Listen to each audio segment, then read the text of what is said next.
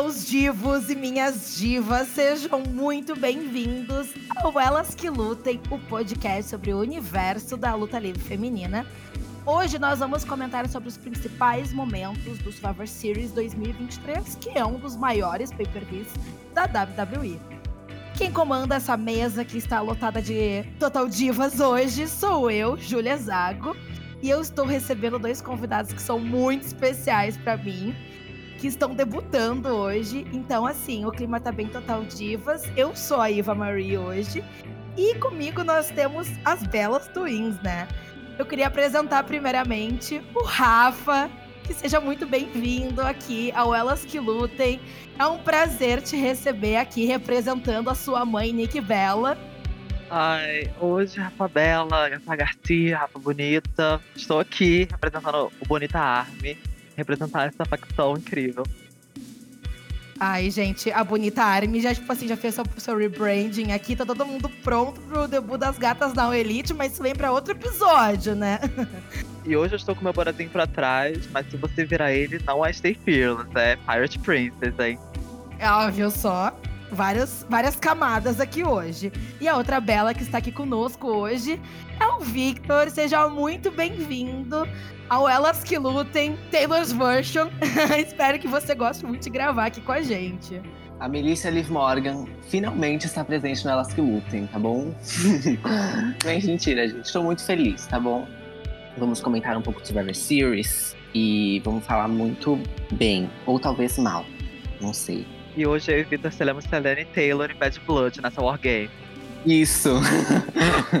eu sou Tim Taylor. Enfim, gente, nós já demos aqui uns pequenos spoilers.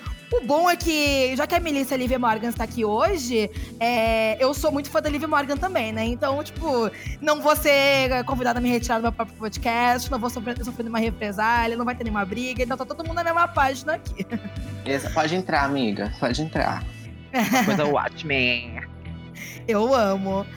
É isso, gente. Se você quer saber os nossos comentários, o que, que a gente achou, o que, que a gente desgostou sobre o Survivor Series desse ano, é só ficar ligado aqui depois da vinheta. Vem aí, hein? DJ Lequinho, solta aquela!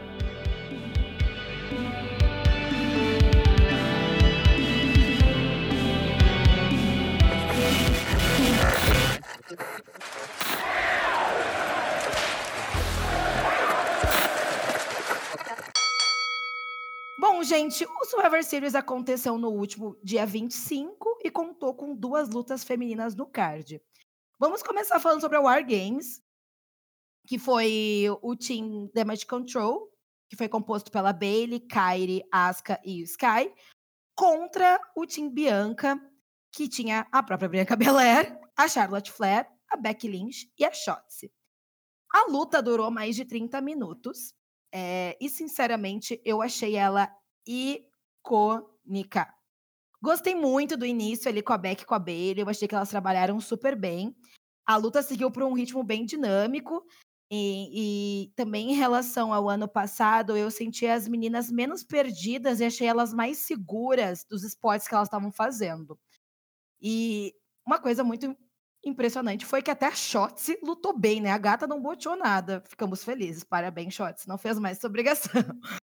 Fica aqui o meu, o meu destaque para alguns spots, né? Tipo, como a Il voando, da, voando com a lata de lixo na cabeça, o Moonsault da Charlotte no topo da jaula, as descontroladas amarrando as meninas com a corrente, entrando com os tacos, o elbow drop da Kyrie com a Io, aquela lapada seca que a Kyrie deu na cabeça da Shots com a tampa de lixo, a união Charlinte, nossa, gente, foram muitos momentos icônicos. Eu só não dou cinco estrelas para essa War Games porque eu não gostei do resultado. É, eu tava torcendo muito pro Damage Control. E eu não gostei que a Beck fez o pin. Eu acho que o pin deveria ter sido feito pela Charlotte ou pela própria capitã, que era a Bianca. E, enfim, achei que esses dois, esses dois fatores aí não, não me agradaram muito. Enfim, né, agora deu brecha aí para acontecer algumas coisas aí entre a Bailey e a Damage Control, alguma coisa que pode se encaminhar aí para Royal Rumble, enfim. Ao longo do episódio a gente vai tocar um pouco melhor nesse assunto. E agora eu quero saber de vocês, meus queridos convidados, começando por você, Rafa. O que, que você achou da War Games esse ano? Ai, primeiro que assim, a desse ano foi It Girl e ano passado It a Coisa, né? Porque foi difícil. A desse ano teve muitos spots muito legais. Por exemplo, esse que você citou, né? Teve o Moonsault da Charlotte, que foi incrível, do topo da, da jaula. O próprio pulo da Io com a lata de lixo foi incrível. A, a Bianca batendo com as duas tranças foi muito bom. Teve muitas coisas muito boas. O, tipo, o suplex da Bailey no meio dos rings foi incrível. Teve também. A Bailey mandou muito bem nessa luta, ela teve muitos elogios dos comentaristas. Na live do The Bump, ela foi muito elogiada. Estavam dizendo que era uma das melhores performances dela em, dela em muito tempo. E isso é muito bom, né? Porque a Bailey é até foi uma coisa que eu achei muito interessante. Foi citado no começo da luta sobre as quatro cavalas. Eles não, eles não eliminaram a Sasha. Porque falaram que sempre colocam muito peso no nome das três e esquecem da Bailey. E nessa luta eu achei que mesmo não lutando assim espetacularmente bem, igual ela fazia na NXT, a Bailey mandou muito bem. Mas eu acho também que a Bailey tá, passou por um momento que, assim, depois da que ela voltou da lesão, que ela voltou ali como a dona da stable e tal, eu achei que ela passou por um momento muito embaixo, porque, nossa, ela perdeu muitas vezes para Bianca. É, a Damage Control acho que teve, sei lá, pouquíssimas vitórias ao longo desse um ano, um ano e pouco de, de stable. Então a gata ficou meio desmoralizada aí. Eu acho que apesar do resultado, a, eu acho que a Bailey mandou super bem também, eu concordo super com você. E eu acho que ela se destacou bastante, assim, ela tomou o pin, mas eu acho que ela pelo menos teve um, um destaque ali na luta. E, e eu acho que esse, esse final não desmoralizou ela, porque ela tomou finishers de todo mundo e não foi quebrada numa mesa para conseguir a vitória. Então eu achei que foi muito bom pro personagem dela, não foi enfraquecida. Ela só tomou, tipo assim, o finish de todo mundo e a gata, tipo. Não foi enfraquecida, mas ela serviu como motivo suficiente para as outras gatas ali já darem um close no SmackDown, já dar uma azedada ali na, na amizade. Então, eu acho que vem aí algumas outras coisinhas que podem rolar no SmackDown dessa sexta-feira, né? E você, Vitor, o que, que você achou da Wargames? Se você gostou? Cara, eu gostei bastante. Mas, tipo assim, eu sinto muita falta da Wargames do NXT. Tipo, a de 2019, 2020. Porque eu sentia muito mais brutalidade. Eu sentia muito mais que era uma guerra entre equipes mesmo. Porque por mais que no SmackDown a gente tivesse tendo já essa guerrinha da Damage Control contra qualquer face que tivesse lá, tipo, Asuka, Bianca, Charlotte, elas estão brigando um tempão, eu não, não consigo ver isso motivo como isso como motivo de uma War Games, sabe? É, até se, sei lá, no Raw fosse uma War Games, cada, competi cada competidora solo, eu entenderia mais. Só que elas se uniram de última hora para ir contra a Damage Control, e isso faz um sentido, porque ninguém gosta da Damage Control. Mas eu não, não senti uma brutalidade na rivalidade, sabe? Eu não senti como se elas realmente se odiassem, ao nível de precisarem ir para uma, uma War Games, terem que resolver todas as suas contas. Porque eu acho que por mais que a luta do ano passado tenha sido mais fraca, eu acho que foi melhor nesse ponto. Tipo assim, as meninas era, no caso, Alexa, Asuka e Bianca, e depois entrou a Mia In e a Becky, elas realmente odiavam a Damage Control por um motivo. Porque a Damage Control sempre causava com elas.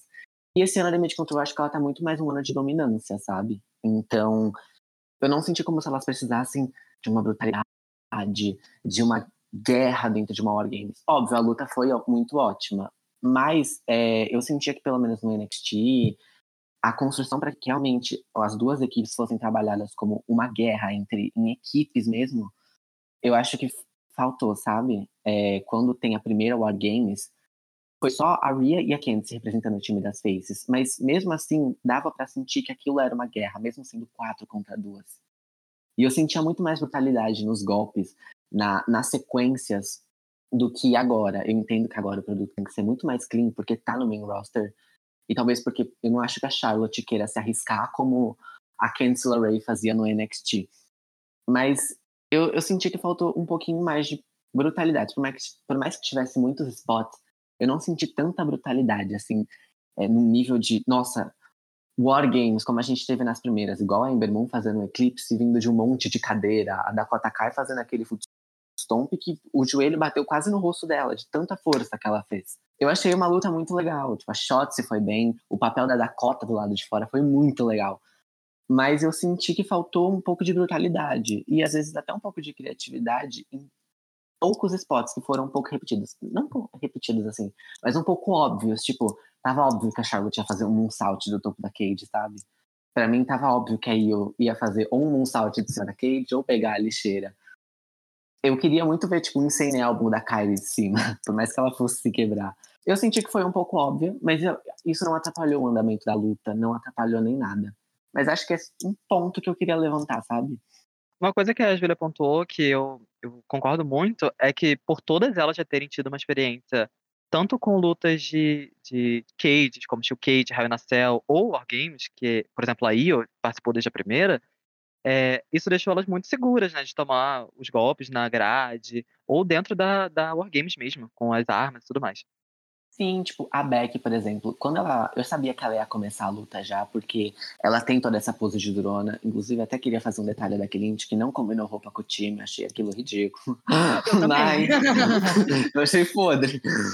Mas, tipo, quando ela iniciou o Wargames, pra mim tava muito óbvio, porque o Rafa, em algumas conversas que a gente tem durante todos os dias, assim, ele comentou que a Beck é meio que tá sendo construída para ser a rainha de Steel Cage, sabe?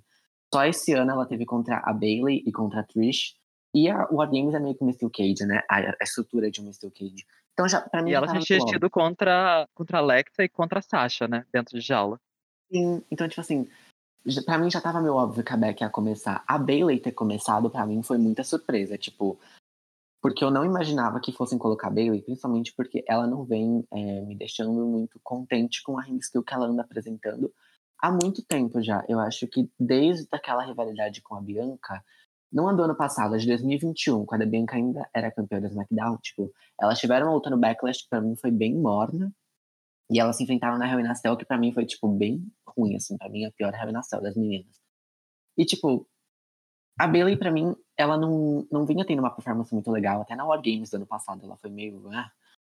Mas esse ano eu senti que ela mandou muito bem, eu senti que foi uma decisão certa, já que ela era líder ela arrasou. É, a Kylie também para mim foi espetacular. Tipo, para mim eu acho que a Kylie foi a mais criativa, por mais que ela tenha feito poucos spots muito radicais. Para mim, o que ela fez ali foi muito criativo. Tipo, é, dar aquele soquinho que ela vira com a, a tampa de lixo para mim foi genial. Tipo, a, ela também colocou a Bianca entre a cela e as cordas e deu um, aquele soco que ela faz, aquele force mesh que ela corre e vai até a, a, cara da adversária.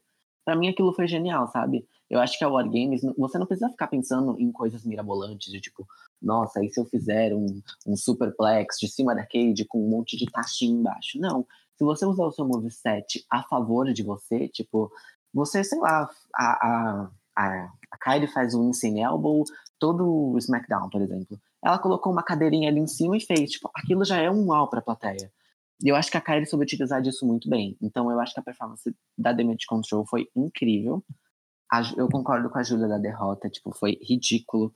Eu acho que a Io é campeã e isso só enfraquece ela.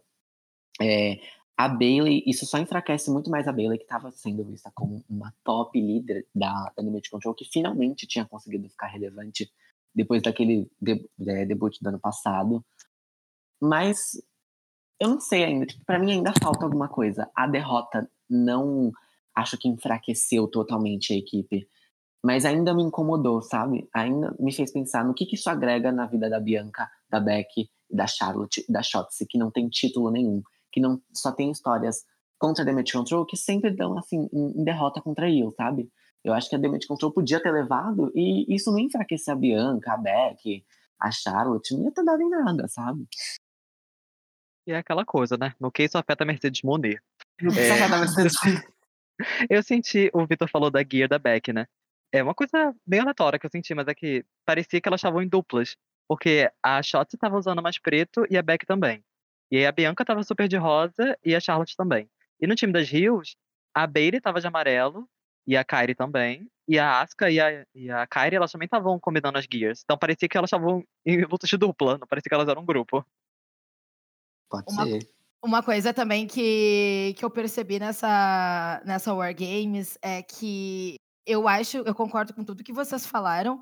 E uma coisa que o Victor falou que eu concordo também é que eu acho que não ia enfraquecer ninguém se a Damage Control ganhasse Eu acho que se a Damage Control ganhasse com a Io pinando alguma das meninas, tipo a Bianca, a Charlotte, eu acho que ia dar muito contexto do tipo assim, tá, Bailey, você só atrapalha, e a Io que, tá, que tem o cinturão, ela que vence as lutas por si própria, ela que resolve as coisas depois.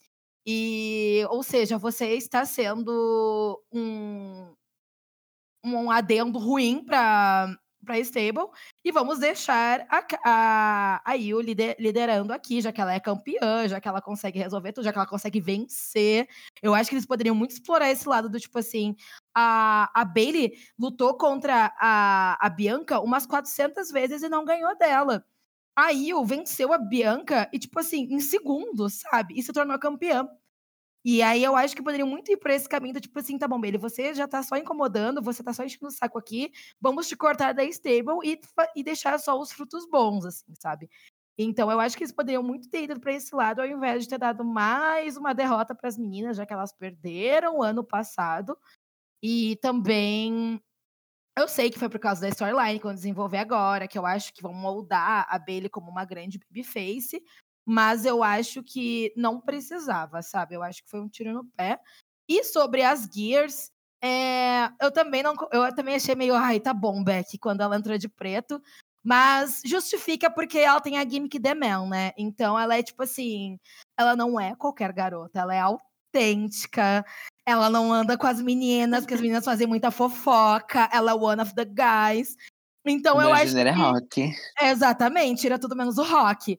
Então, eu por isso que eu falo, eu prefiro a Big Time Backs que servia looks e mais looks daqueles naquelas assinaturas de contrato, e eu acho que ela ia seguir, eu acho que ela ia servir um, um look incrível se ela tivesse nessa gimmick ainda. Mas enfim, né, gente, não dá para se ganhar todas. E, tipo assim, eu acho que eles precisam muito destacar a Io, porque ela é a campeã da divisão, sabe? E, tipo, se você olha o Damage Control, tem nomes muito fortes, como, tipo, a Asuka e a Kairi. A Kairi é um nome que tá super quente, porque ela acabou de voltar. Ela teve uma run no Japão, que não foi tão boa assim, mas ela tava lá, né? Ela teve a luta contra a Mercedes, e ela voltou com um nome muito quente. Ela só não teve pop porque foi na Arábia Saudita. Mas, a gente, vamos relevar isso, né? E, tipo assim, a Io, ela não, ela não tá tendo nada que as outras não tenham, sabe? Então, tipo, parece que ela é só mais uma, não parece que ela é campeã da divisão. É porque eu acho que a Bailey ela ainda tá sendo vista como a líder da Damage Control. E o que para mim não faz sentido, porque se eu fosse aí, eu, eu ia virar pra ela e falar, filha, quem é campeã sou eu. Eu que tomo um assédio essa aqui agora, sabe? Eu acho que essa coisa de construir a Bailey como uma face é interessante, porque a Bailey não é face desde 2019. Tem quatro anos. É, é, tá tipo a Bianca também. A Bianca tá face acho que desde 2020. Mas a Bailey, eu acho que por ela ter aparecido tanto na pandemia, tipo, ela aparecia em Raw, SmackDown, NXT, ela foi a maior campeã do SmackDown. Tipo, tem hora que esse personagem cansa. Eu lembro que quando ela tava sumida, a maior esperança que as pessoas tinham é que ela pudesse voltar face. Ela voltou Rio com o Demolition Show, foi legal. Mas se ela puder é, virar, poder fazer essa role model de um modo face poderia inovar bastante, assim, porque o SmackDown para mim ele tá muito bom. E se fizessem essa storyline de Bailey contra a Damage Control, assim, e talvez até a Bailey se unindo com a Charlotte, a Beck e a Bianca, para mim poderia ser ótimo, sabe? Porque seria meio que as Four Woman. Porque pra, eu acho que a Bianca tomou o lugar da Sasha de Four Woman, sabe? Não que a, a dona Mercedes seja substituível, gente. Ela é minha fave também. Jamais, Mas... né, amigo? Jamais. Ela, ela foi citada, ela foi citada. Ela foi citada. E, tipo, eu acho que. Se, eu até pensei, assim, que no início da luta talvez a Shots se machucasse, a Bailey entrasse no lugar da, da Shots e aí virasse as Forra Woman mesmo. Porque eu acho que a WWE precisa inovar, sabe? A gente tem a Rhea Ripley e a Io como campeãs, que são pessoas totalmente diferentes do, do nicho da WWE dos últimos anos. Mas as, as desafiantes, no caso do SmackDown, ainda são as mesmas. Ainda é a Bianca, ainda é a Charlotte, ainda é a Asuka. Ainda são... a, a minha a gente deixa baixo. a Scarlett. A Zelina. Grandes, grandes nomes. Não, mas por mais que a gente esteja já em uma nova era, para mim parece que a era ainda tá antiga, sabe? Eu sinto que se tirarem a beleza da Damage Control, e podem até deixar a Asuka, porque a Asuka já, já vai se aposentar, né? Ela mesmo acho que já disse isso. Eu acho que isso ia mostrar, tipo, um, um, novo ciclo nessa divisão. Tipo, caraca, estamos em uma nova fase onde só novas lutadoras, como Kyrie, Dakota e o, e o Sky, estão comandando o SmackDown. Tipo, pra mim ainda é estranho ver que a Io é campeã. Só que a Io é campeã sempre com a Bailey do lado. E sempre a Bailey acaba roubando a cena. Porque toda vez a gente fica, caraca, a Bailey vai atrapalhar a Io. Caraca, será que a Bailey vai fazer isso? A gente nunca consegue prestar atenção 100% na Io Sky, sabe? E isso me incomoda um pouco. Então eu não vejo a hora da Bailey conseguir se separar da Damage Control para evoluir como personagem, porque eu não aguento mais ela rir e indo da cara do público e fazendo haha e um, um, um, dislike com a mão, sabe? Não aguento mais. Um dislike. Um dislike. E talvez mostrar uma dominância da Io que ela tinha no NXT. Ela não precisava de ninguém para ser a puta campeã que ela era. Tipo, ela teve 304 dias como campeã. Ela tem provavelmente o melhor reinado da história do NXT. E ela não precisava de ninguém do lado dela. Então, se a, a, e a, a Rose? Amigo, você tá querendo levar hate. eu acho que você quer arrumar a briga aqui. É Não que é eu joguei de... umas fake news. Enfim, assim, eu acho que aí eu. Se ela virar a líder da Damage Control e, sei lá, Kyrie e, e Asuka forem atrás do Tag Belt e a Dakota viria, fica como Dakota, não sei, ela pode tomar o lugar da Bailey de ficar falando no microfone e tal. Eu acho que tudo poderia se ajeitar bastante, sabe? Tipo, a gente ia conseguir mudar bastante dessa história de Charlotte, Bianca, Asuka, Becky. Não dá, não, não, não, não dá mais. Tipo, manda esse pessoal pro Rock, a Rhea Ripley só tem que ficar enfrentando Jobber, sabe?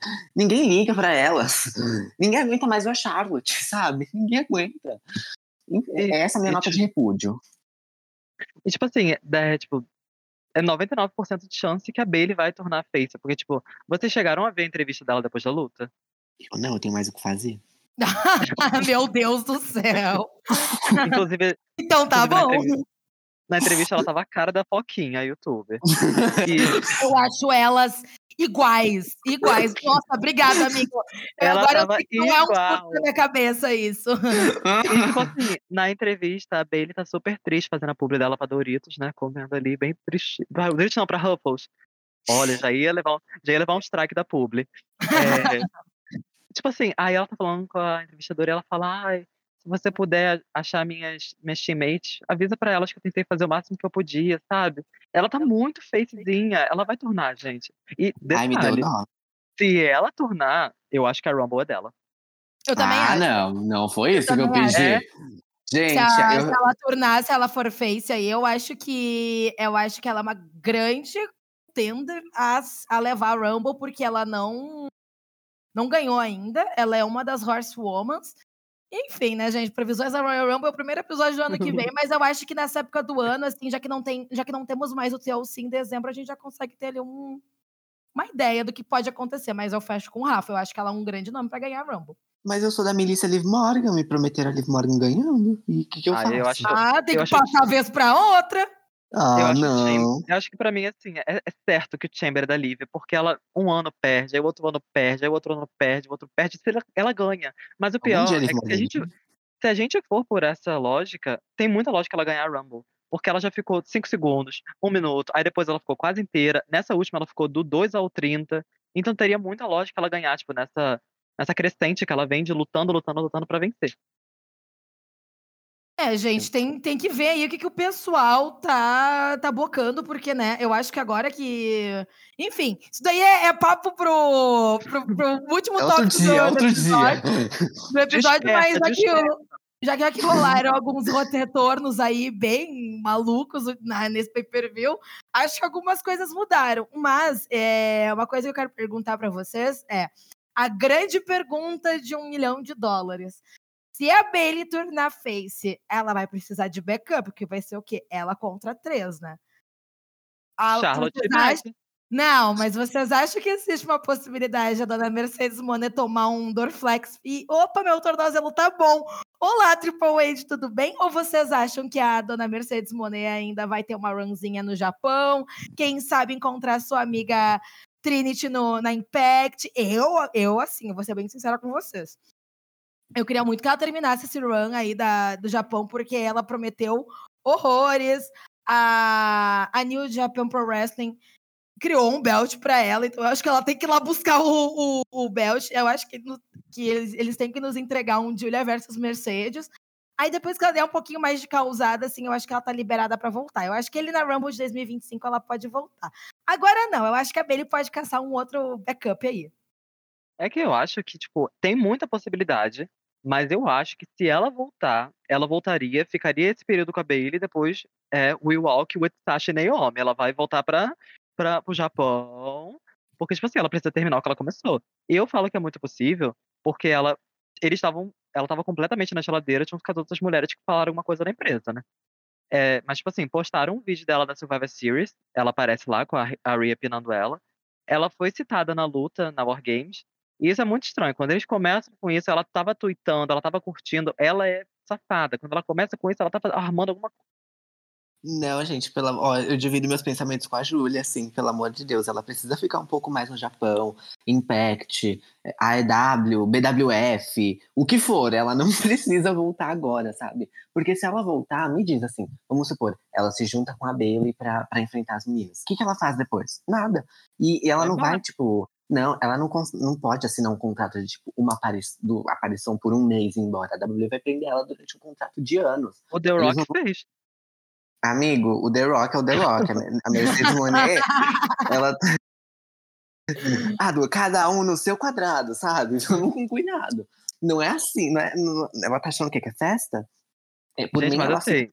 o Triple H traz ela de volta, ele vai ter que oferecer os filhos dele em troca disso. Ai, essas crianças aí, é, sangue de Vince, a dona Mercedes vai fazer o que bruxaria com elas, né? Mas, enfim, eu acho que ela não precisa voltar agora. E eu também não acho que ela volta, porque não teriam dado indícios. Tipo, com o CM Punk, por exemplo, ele acabou de voltar.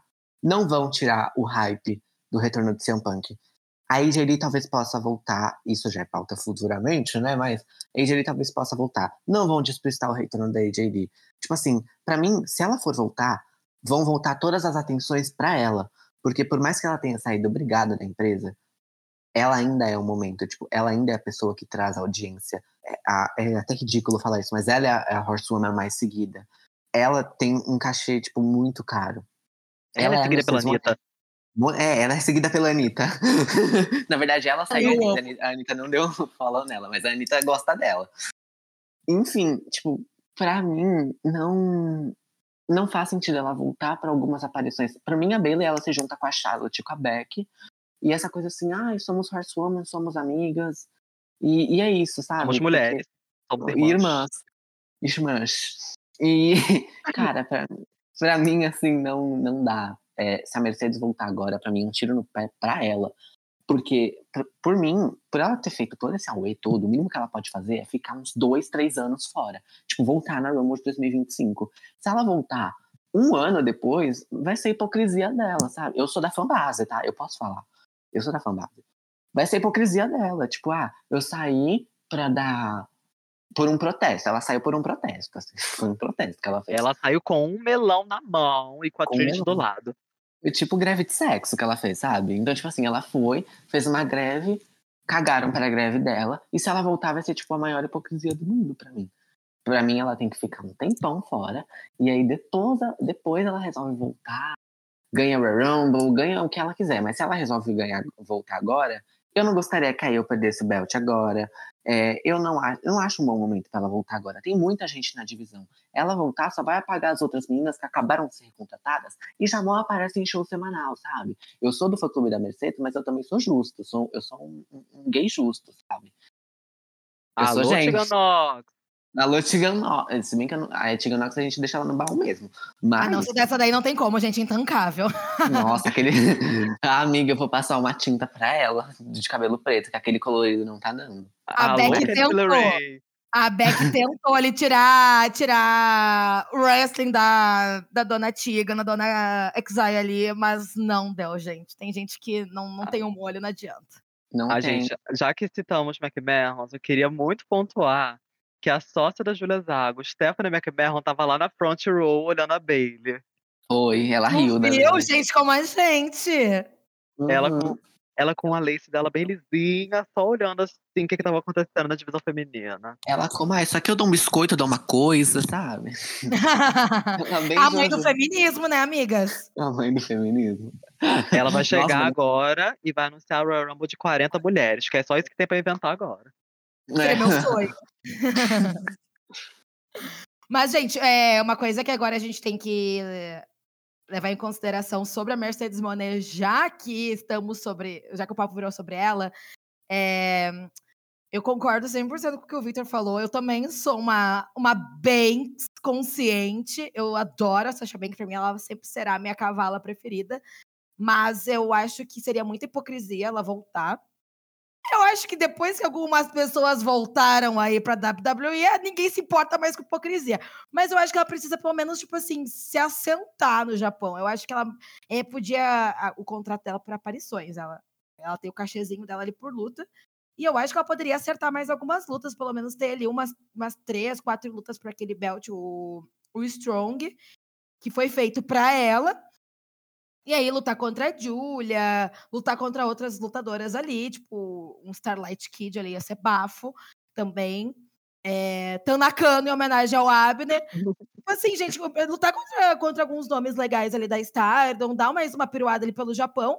E depois ela volta. A única coisa que eu acho que ia ser dois tiros no pé dela ela ir pra All Elite, que pra mim, ali, se na WWE não tem espaço pra ela, porque eu acho que se ela fosse pra WWE, eu acho que ela ia ser jogada pra Tag Division. Ou seja, saiu para voltar pro mesmo lugar, eu, na EW ela vai servir cafezinho, ela tá no, no, catering, sabe? Porque lá as meninas não têm espaço mesmo. Lá eles estão nem aí pra divisão feminina mesmo. Lá é tipo clima é, WWE Over the Limit 2000 e, 2012, assim, sabe? Então, assim, é, é, é podre ali, é, é baixo astral. Então eu acho que ela tem que, que tirar aí um tempinho ali no, no Japão.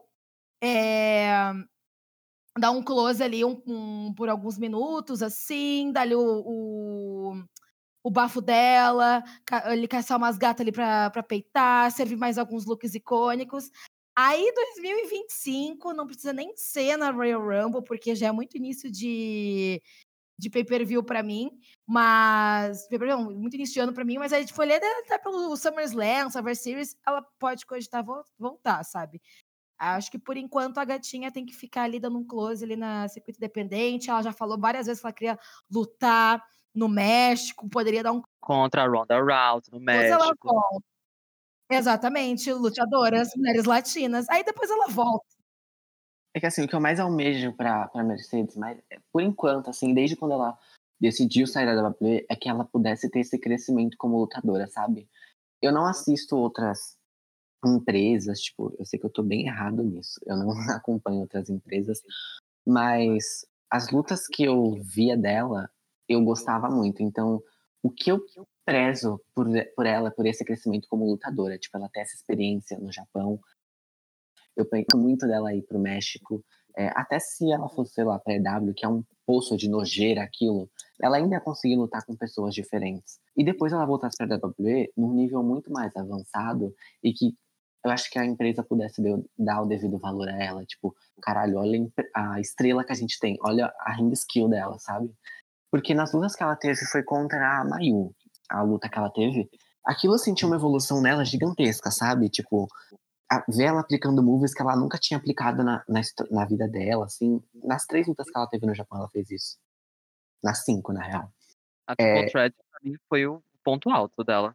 Então, é, é muito assim o que eu almejava para ela, sabe? Como fã. É, eu amo a, Sasha Banks. Por eu só assistir WWE, eu amaria ver ela lá. Mas o meu lado racional diz que prefere ver ela como uma, uma pessoa conseguindo esse espaço, é, uma pessoa conseguindo esse, esse. É tipo um estudo, sabe? Você poder conhecer várias culturas é, ao redor do mundo e depois voltar para a WWE, porque no final ela vai acabar sendo limitada. E o que eu menos quero é ver ela limitada por agora, porque eu sei que ela ama wrestling. Ela não ama a WWE, como por exemplo a Liv Morgan. Eu amo a Liv, tá, gente? Mas a Liv, ela ama a WWE. E a, a Sasha, ela não ama só a WWE. Ela sempre amou o, a Stardom, o Josh Wrestling. Tipo, ela sempre amou o wrestling. Ela sempre foi fissurada por wrestling. Então, ver que ela finalmente está tendo essa chance de se dedicar a isso, não me deixa animada para ver ela voltando para uma empresa que só vai acabar limitando ela, igual sempre fizeram, sabe? E ver ela enfrentando as mesmas pessoas. Charlotte, Beck, Bailey, a Io que ela já enfrentou. É, ela ainda não enfrentou, né? Mas eu não sinto que vai ser algo totalmente diferente do que a gente nunca veria, sabe? Ela estando em outras empresas, a gente tem a chance de ver ela, tipo, contra várias meninas da Stardom, é, contra meninas do, do México. É, até se ela quiser vir na BWF, não tem mulher, mas quem sabe ela luta com homem, sabe? Tipo, ia ser legal. Eu, eu gostaria muito de ver esse crescimento nela, pra depois ela voltar, porque eu não quero ver a Mercedes limitada em ringue de novo. Não, eu não preciso ver isso, sabe? Ela tem muito mais a oferecer do que simplesmente ficar aplicando meteora, meteora, backstabber, backstatement, meteora, meteora, backstabber, backstatement e um frog splash. Tipo, chega. No Japão ela mostrou que sabe fazer muito mais disso. Se ela ficar muito mais tempo lá fora e voltar, eu acho que vai mostrar para a Blake, tipo assim, caraca, ela é uma, uma estrela e a gente precisa tratar ela como uma estrela. Igual fizeram com esse nojento que voltou agora. Eu acho que podem fazer isso com ela futuramente. Mercedes Monet, se você não voltar, tudo bem. Se você voltar, tudo bem. A gente vai estar ali te apoiando, é nosso trabalho. Nós somos seus pets. Então a gente vai estar ali te enaltecendo com o look que você voltar, com a moto que o Felipe Fernandes me prometeu no SummerSlam 2021 que ela ia entrar. Alguma Nossa, coisa vai acontecer. É, tô esperando a moto até agora. 2028, certeza. É 2030, uma coisinha. Aí. Mas, gente, voltando aqui ao tema inicial do, do podcast, vamos falar, continuar ali falando sobre a War Games. A gente destacou muito as coisas que a gente gostou, lutadoras também que gostamos, performers e tal. Agora eu quero saber de vocês o que, que vocês não curtiram além do resultado. É, uma, um, um fator que eu, que eu reparei, assim, foi que eu achei a Bianca muito sumida. Ela fez spots muito pontuais, assim, lógico, quando ela entrou ali, ela deu a brilhada dela, uh, entrou usando a trança como arma, e também ali quando ela taca aquele extintor na cara da Asca. Mas eu acho ela muito apagada nessa luta, e ela é a. Ela era a, a capitã do time, sabe? Eu achei que focaram muito ali em Charlinte e deixaram a gata meio para escanteio. E também outro ponto negativo que eu não gostei também, né, que, que a gente já mencionou, foi que eu não gostei da Beck pinando a Bailey, eu acho que não precisava, assim. É, o, o Victor eh, levantou essa hipótese aí da, da Beck ser consagrada como a senhora lutas da jaula, mas eu acho que, tipo assim, isso acaba, sei lá, sabe? Eu vi muita gente reclamando, inclusive, no final do episódio eu vou ler alguns comentários de vocês, ouvintes do Elas Que Lutem, e isso foi, tipo assim, isso tá presente em quase todos os comentários, assim, da galera. Então, eu acho que foi uma parada que deu uma brochada, assim, no final. E o próprio resultado, né, gente? E você, Rafa, o que, que você não gostou, assim, da, da luta? Algum spot, alguma performance de alguma lutadora? O que, que deu ali uma, uma desanimada? Não foi o suficiente para você cinco estrelas? Quero comentar uma coisa que foi um ponto negativo para a cabeça da Io, mas foi uma homenagem para Bad Nat do BBB, que levou aquela baldada na cabeça, como a Io levou aquela pesada na cabeça da Charlotte, que ela até postou uma foto depois, com a cabeça meio machucada, mas acho que não foi tão culpa da Charlotte assim. Um ponto que eu não. Eu achei. É, primeiro eu quero defender ela antes de falar meu ponto negativo. Eu achei que a Shotzi mandou muito bem na luta. É uma coisa rara que vocês estavam falando de mim. Ela mandou bem na luta. O pós que ela levou no rosto foi muito bom. Mas assim, eu achei que ela tava um pouquinho lenta na hora de fazer as coisas. Por exemplo, quando ela foi entrar no ringue, aí ela ia bater a porta na cabeça da Beira, ela bateu a porta como se ela tivesse com muito medo da mãe dela brigar com ela. Ela bateu bem devagarzinho. Aí, quando ela vai fazer o outro spot na Beira, ela abre a cadeira com toda a lentidão para depois correr, tirar a lixeira da frente. Essa lentidão acho que tira um pouco do ritmo da luta. Coisa que a, Chat, que a Shot. Foi mal. Que a Charlotte também fez quando ela entrou. Ela fez um, uns spots, uns, uns chops, assim, muito. Sabe? Que deixou a luta lenta. É, além disso, tem a Bianca, né, que teve bem sumida na luta. E acho que foram as coisas que eu não gostei muito. É, eu acho que, tipo assim, a Shotzi, comparar da performance dela na Money in the Bank e algumas outras lutas, eu acho que ela deu uma melhorada, mas para mim ela ainda tem esse problema de ritmo, sabe? O que é muito estranho, porque no NXT ela era maluca. Naquela War Games de 2020, a gata entrou com sangue no corpo, sabe? Então, ela, teve uma mudança muito brusca, lógico que ela passou por momentos pessoais, ela teve ali toda aquela situação, mas eu, eu, eu, percebo que ela ainda tá com esse problema de ritmo, assim, sabe? Eu acho que a personagem dela ainda não se encontrou também, porque ela fez aquela promo no, no SmackDown um dia antes do, do pay-per-view, que estavam todas no ringue e tal, e ela deu aquela coringada ali, todo mundo ficou tipo assim, Mona, o que que tá acontecendo com você, sabe? Ficou uma mistura ali de Nick Cross com, sei lá, Abaddon, sei lá, é Abaddon naquela da, da Elite, né? Sei Coringa. lá, aconteceu aquilo lá. Nossa, Coringa, mente do palhaço, sei lá, deu uma, uma coringada legal ali, tipo, não deu certo. Lobisomem pidão. Acafu. Uma coisa que eu acho que ela é uma coisa que eu vejo tendo muito comentado nos spaces, que eu acho que ela tem, que é uma coisa que as meninas da NXT atual têm, é que ela não sabe muito bem improvisar. Então, por exemplo, lá na War Games, quando a Bailey começou a subir assim na jaula, elas não conseguiam acertar o negócio dela, ela simplesmente ficou com a cadeira na mão, olhando. Não tentou acertar igual a Beck tentou, sabe? Eu acho que falta muito improviso nela. Sabe o spot que, que botearam que eu achei que ficou muito engraçado? Eu não lembro quem é que já tava ali no ringue, mas a Io ia atacar alguém. E aí ela deu, eu acho que a tampa de uma lata de lixo pra Beck, pra, pra Bailey, não sei. Só sei que, tipo assim, o spot foi. É, a Io, ela fez todo ali uma taunt, levantou, gritou. e aí eu não lembro qual, eu acho que era Shots que ia tomar o golpe. E aí a gata meio que saiu da posição e a Bailey, que ia ajudar ela no spot, não entendeu o que, que era para fazer. Enfim, rolou uma falha de comunicação horrível. E aí foi tipo assim, sabe quando você tá jogando o jogo da WWE? o último que eu parei foi o SmackDown vs Raw, tá, gente? Me respeita. Aí sabe quando você tá jogando o jogo? Que você para no corner no meio da luta do nada, você dá um, um, um soco, você para no corner, sobe, faz uma taunt, depois desce, depois continua a luta. Foi exatamente isso o que aconteceu. Eu fiquei tipo assim, gente, que? Come on, you guys!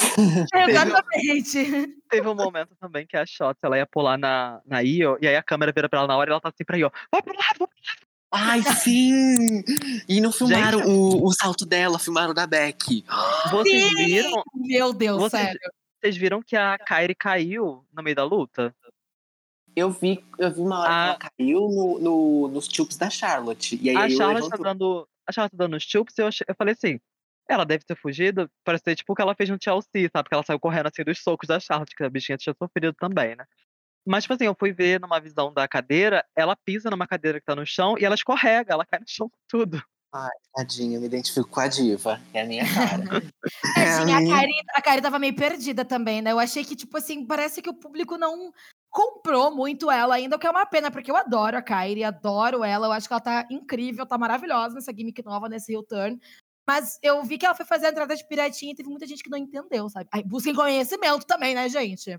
Vamos apoiar as ela, divas, por favor. Ela quis marchar rápido. Mas deu, ela marchou rápido, mas chegou na hora de entrar no ringue e ficou meio 300 horas lá pegando a, a tampa da lixeira. Nossa, eu achei que ia ser Twin Magic, porque ela até entrou debaixo do ringue e me lembrou as delas. Jurei por tudo. Falei, nossa, ela vai trazer alguém com ela, né? Putz. Gente, e eu achei que a Beck tinha se machucado nessa luta, porque nessa visão que eu, que eu falei que eu vi no YouTube, que é um cara gravando da plateia, tem um momento que a Beck rola pro cantinho do ringue e vem um juiz assim falar com ela. Eu achei que ela tinha se lesionado. Tipo, tava falando, galera, me, me tira daqui. Não, eu acho que é, deve ser coisa de pra passar o tempo da luta, essas coisas assim, sabe? É bem isso mesmo. Porque o, eu reparei, ele, eu tava assistindo essa, essa semana a Rumble do ano passado, né? E aí eu vejo, eu percebi, quando você assiste muito, muitas vezes a mesma coisa, você começa a pescar alguns detalhes. Aí eu lembro que a Rhea ficou com o nariz todo ensanguentado, e aí o, ela virou pro ladinho ali pro cantinho no meio da luta, daí o juiz foi lá ver se ela precisava de alguma coisa, se ela tava ok pra continuar e tal. Eu acho que como a Beck tava sangrando no momento, foi pra ver se a gata tava ok, ou se você tinha que chamar a Samu pra resgatar, né? quando a Beth Phoenix abriu a cabeça no poste, os juízes ficaram desesperados para saber se ela estava bem. Eu pensei que ela tinha pintado o cabelo de rosa. Eu pensei. Tá, acho que uma mecha também. É, porque ela é amiga da Natália. A Natália é meio rosa, né? Sei lá. Conceito, né, amigo? Não, conceito. Homenagem a Black Sabbath. Ai, gente. Vitor, tem algum ponto também que você achou que foi negativo nessa luta? É, eu acho que foi o que eu falei no início do episódio, tipo, eu não senti tanta brutalidade entre as meninas. Ah, Teve o um negócio da, da Bianca.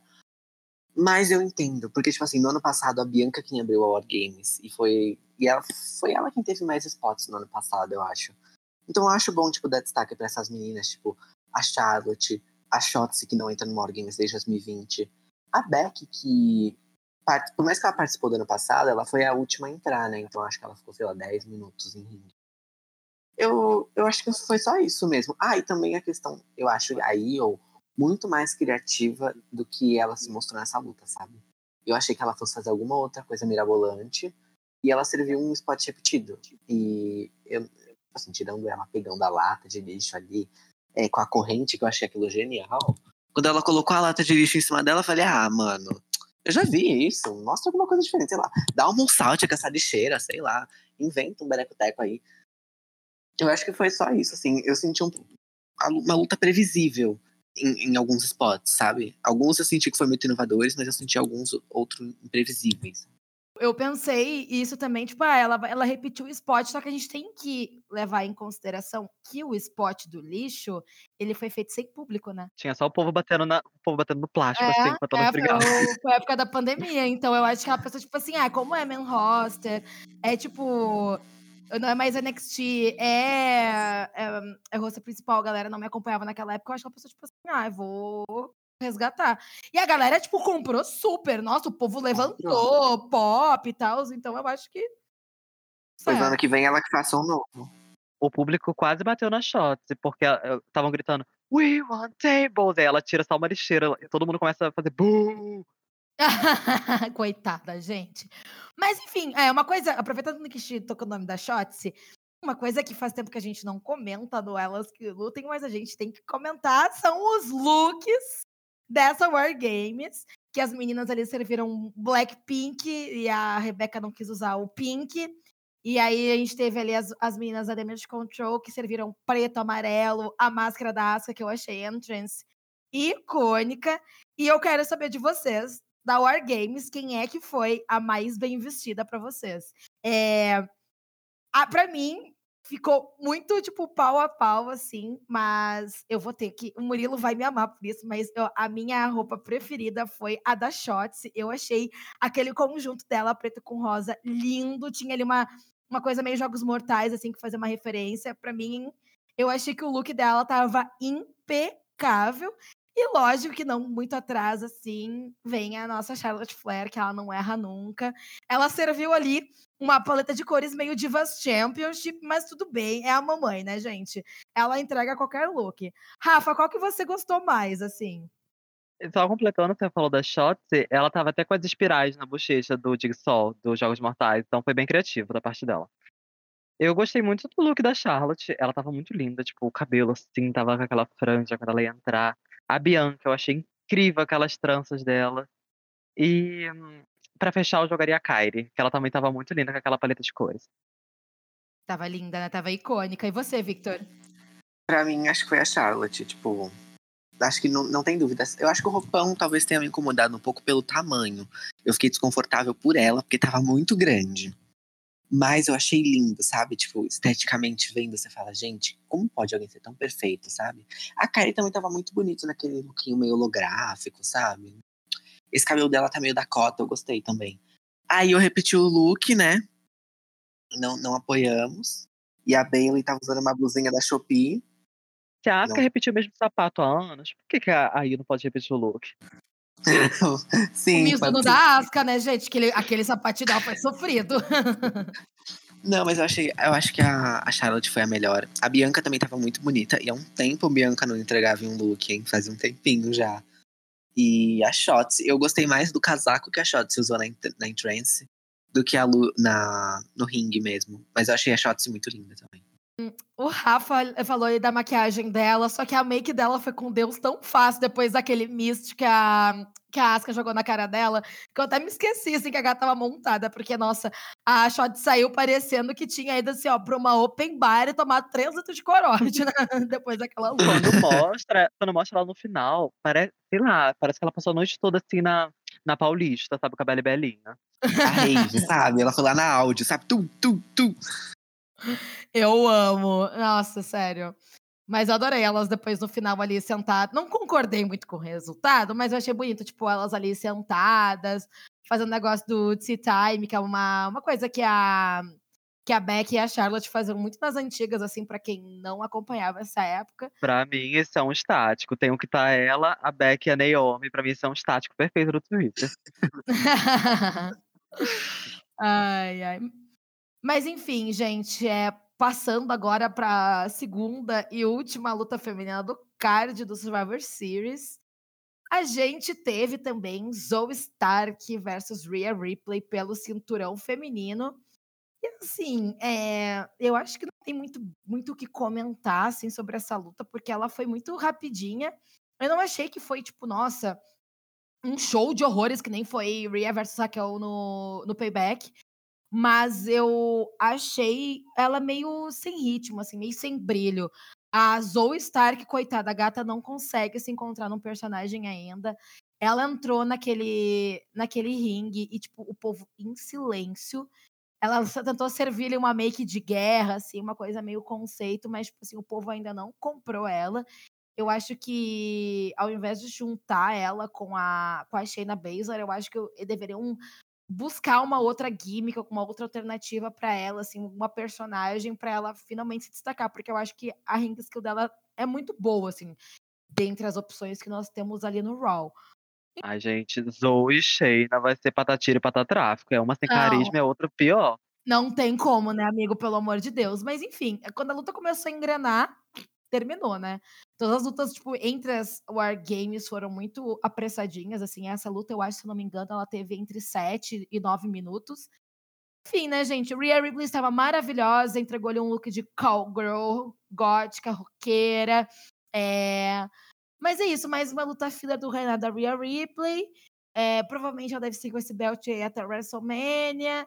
E aí vamos ver o que, que acontece no meio daquela Royal Rumble, né? Agora nós estamos dando um reset nos planos da WWE e nos encaminhando para a melhor época do ano, que para mim é Royal Rumble e, e WrestleMania, que tudo pode acontecer, né? E a Elimination Chamber na Austrália nesse meio tempo. Então, gente, eu quero saber de vocês. É, Victor, o que, que você achou dessa luta? Assim, você achou que foi tipo mais uma defesa filler da, da Rhea ou você achou que conseguiram entregar uma coisinha boa ali, pelo menos? Primeira opção, assim, com toda certeza. Sendo bem sincero, eu nem tinha prestado atenção nessa luta pela primeira vez. Eu assisti para comentar aqui. Assim, é uma luta legal. A Zoe Stark, ela luta bem. Mas é isso, sabe? Ponto. A Zoe Stark luta bem. Ela não tem carisma, ela entrega em roupa, não entrega em make, não entrega em, em theme song, não entrega em trance tipo assim, ela não, não tem o molho. Igual você falando nesse episódio. Tem gente que não tem molho. A Stark, ela não tem molho. Eu acho que pro Survivor Series precisava ser alguém um pouquinho mais relevante, que levasse a Crown um pouco mais além. Assim, acho que até a Tegan Knox conseguiria fazer esse papel melhor do que a Zoe Stark. A, tipo, a Zoe Stark luta muito bem, mas muitas outras pessoas lutam bem, sabe? Se eu treinar, eu consigo lutar bem. Ela é só mais uma ali, sabe? Eu achei uma luta até que interessante. Teve umas acrobacias ali da Zoe que ela conseguiu entregar. Mas, assim, eu já desisti desse reinado da Rhea Ripley. Nada mais me interessa ali. É, se tiver luta, ok. Se não tiver também, ok. Eu não sei como conseguiram estragar um, estragar um reinado por uma pessoa que teve uma construção tão boa de 2022 para Royal Rumble e até a WrestleMania. Tipo, para mim não entra na minha cabeça como conseguiram estragar isso. Obviamente não é culpa dela, mas a gente fica com raiva dela, né? Então, assim, eu achei uma luta ok, é para preencher card, aquela coisa, já vi coisa melhor, mas também já vi coisa pior, sabe? Então, acho que fica ali no meio termo. É, não sei o que a Rhea vai fazer até o Royal Rumble. Eu espero que a, Beck é, desafie ela para o Royal Rumble, porque eu não quero ver essas essas duas na WrestleMania. Então é o único, assim, a, un, a única coisa que me agradaria nesse reinado é ela contra a Beck. Ponto. E na Royal Rumble, tipo, ponto. Porque é o que tem futuramente. Porque o que ela vai fazer daqui para frente é com certeza ficar falando com o Randy Orton toda semana, porque a Judgment Day vai entrar em rivalidade com ele. E obviamente vão deixar ela de escanteio porque esquecem que ela é uma campeã, sabe?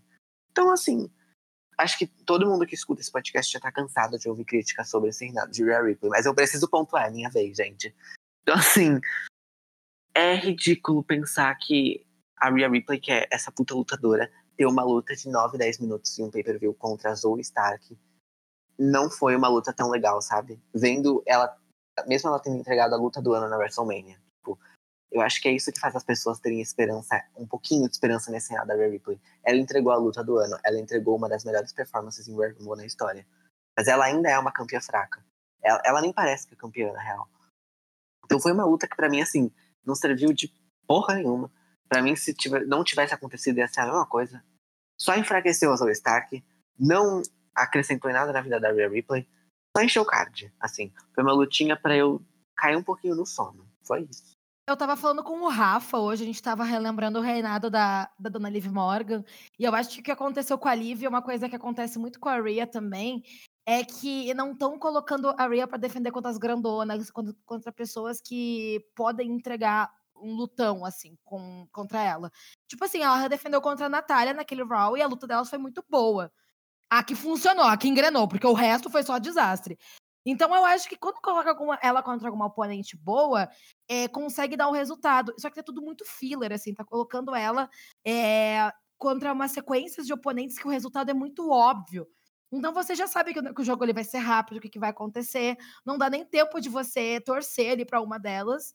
Então, é, o reinado dela fica essa coisa meio, meio morta, assim. Então, eu acho que tem que começar agora, tipo assim, 2024, é, Road to WrestleMania, botar ela para defender contra as grandonas, bota contra a Beck, bota contra a Jade Cargill, bota contra o retorno da Liv Morgan, que elas têm essa, que elas têm história, que elas têm uma química muito boa no ringue. Enfim, gente, sei lá, eu acho que uma coisa está atrapalhando também, não sei se vocês vão concordar comigo, mas é que o Raw e o SmackDown estão muito desiguais. Tipo, porra, a gente tem grandes estrelas, que é Bianca, Asuka, Charlotte, Bailey, Io, Dakota, Kyrie, tudo no SmackDown. E aí no Raw, Mia Yim. Eu amo que o, o Rafa sempre faz esse adendo, né? A Mia Yim. E aí no Raw a gente tem ali, tipo, Nia Jax, nós temos Shayna Baszler, a gente tem Zoe Stark, é, a gente tem, tipo. Hartwell. Exatamente, sabe? Porra, gente, pelo amor de Deus, tá muito desigual, sabe? Eu acho que é ok, a gente não tem que ficar dando oportunidade para as mesmas pessoas. Só que tem gente que não tá pronta ainda, sabe? Bota, sei lá, se botar, sei lá, a Tiffany Stratton, até a própria Lyra Vickers pra dar um close ali, ali no Raw, e é funcionar porque elas têm presença, assim, elas funcionam, sabe? Ou elas, elas já estão com uma coisa estabelecida na NXT. Mas eles ficam colocando esse povo ali que é mid, que é filler. É... Pô, é chato, sabe? Até a Piper poderia fazer uma luta maravilhosa contra a Rhea. E, tipo, tá muito morto. Mas enfim, né, gente? É torcer agora pra essa Road to WrestleMania, assim, ser um pouquinho melhor. E, Rafa, o que, que você achou da luta? O que você achou no Serenado? Pode rasgar o verbo aí também. Ai, assim, primeiro você citou a Elimination Chamber na Austrália, eu queria muito mandar um beijo pra Emma. Em qualquer lugar que ela estiver entregando currículo, um beijo, Emma. E assim, só pra finalizar o Elimination Chamber na Austrália, se a gente achou ruim essa luta com a Zoe, Lembra que provavelmente na Elimination Chamber vai ser contra a Indy, porque a Indy é australiana. Será? Ou vai, ser, ou vai ser contra ela, ou vai ser contra a Billy Kay. Um beijo, Cal. Meu Deus do céu, Rafa! É, o Rafa, ali tem um, um telefonezinho com um X ali embaixo, ali do Voz Conectado. Você pode clicar ali e dar um tchau desse Ai, podcast. Deixa eu testar. É, We Walk Away with Tasha Naomi. Vambora. e Billy Kay, e Casey Lee, The e Bella mais uma Candy Rose. Garcia, mais respeito.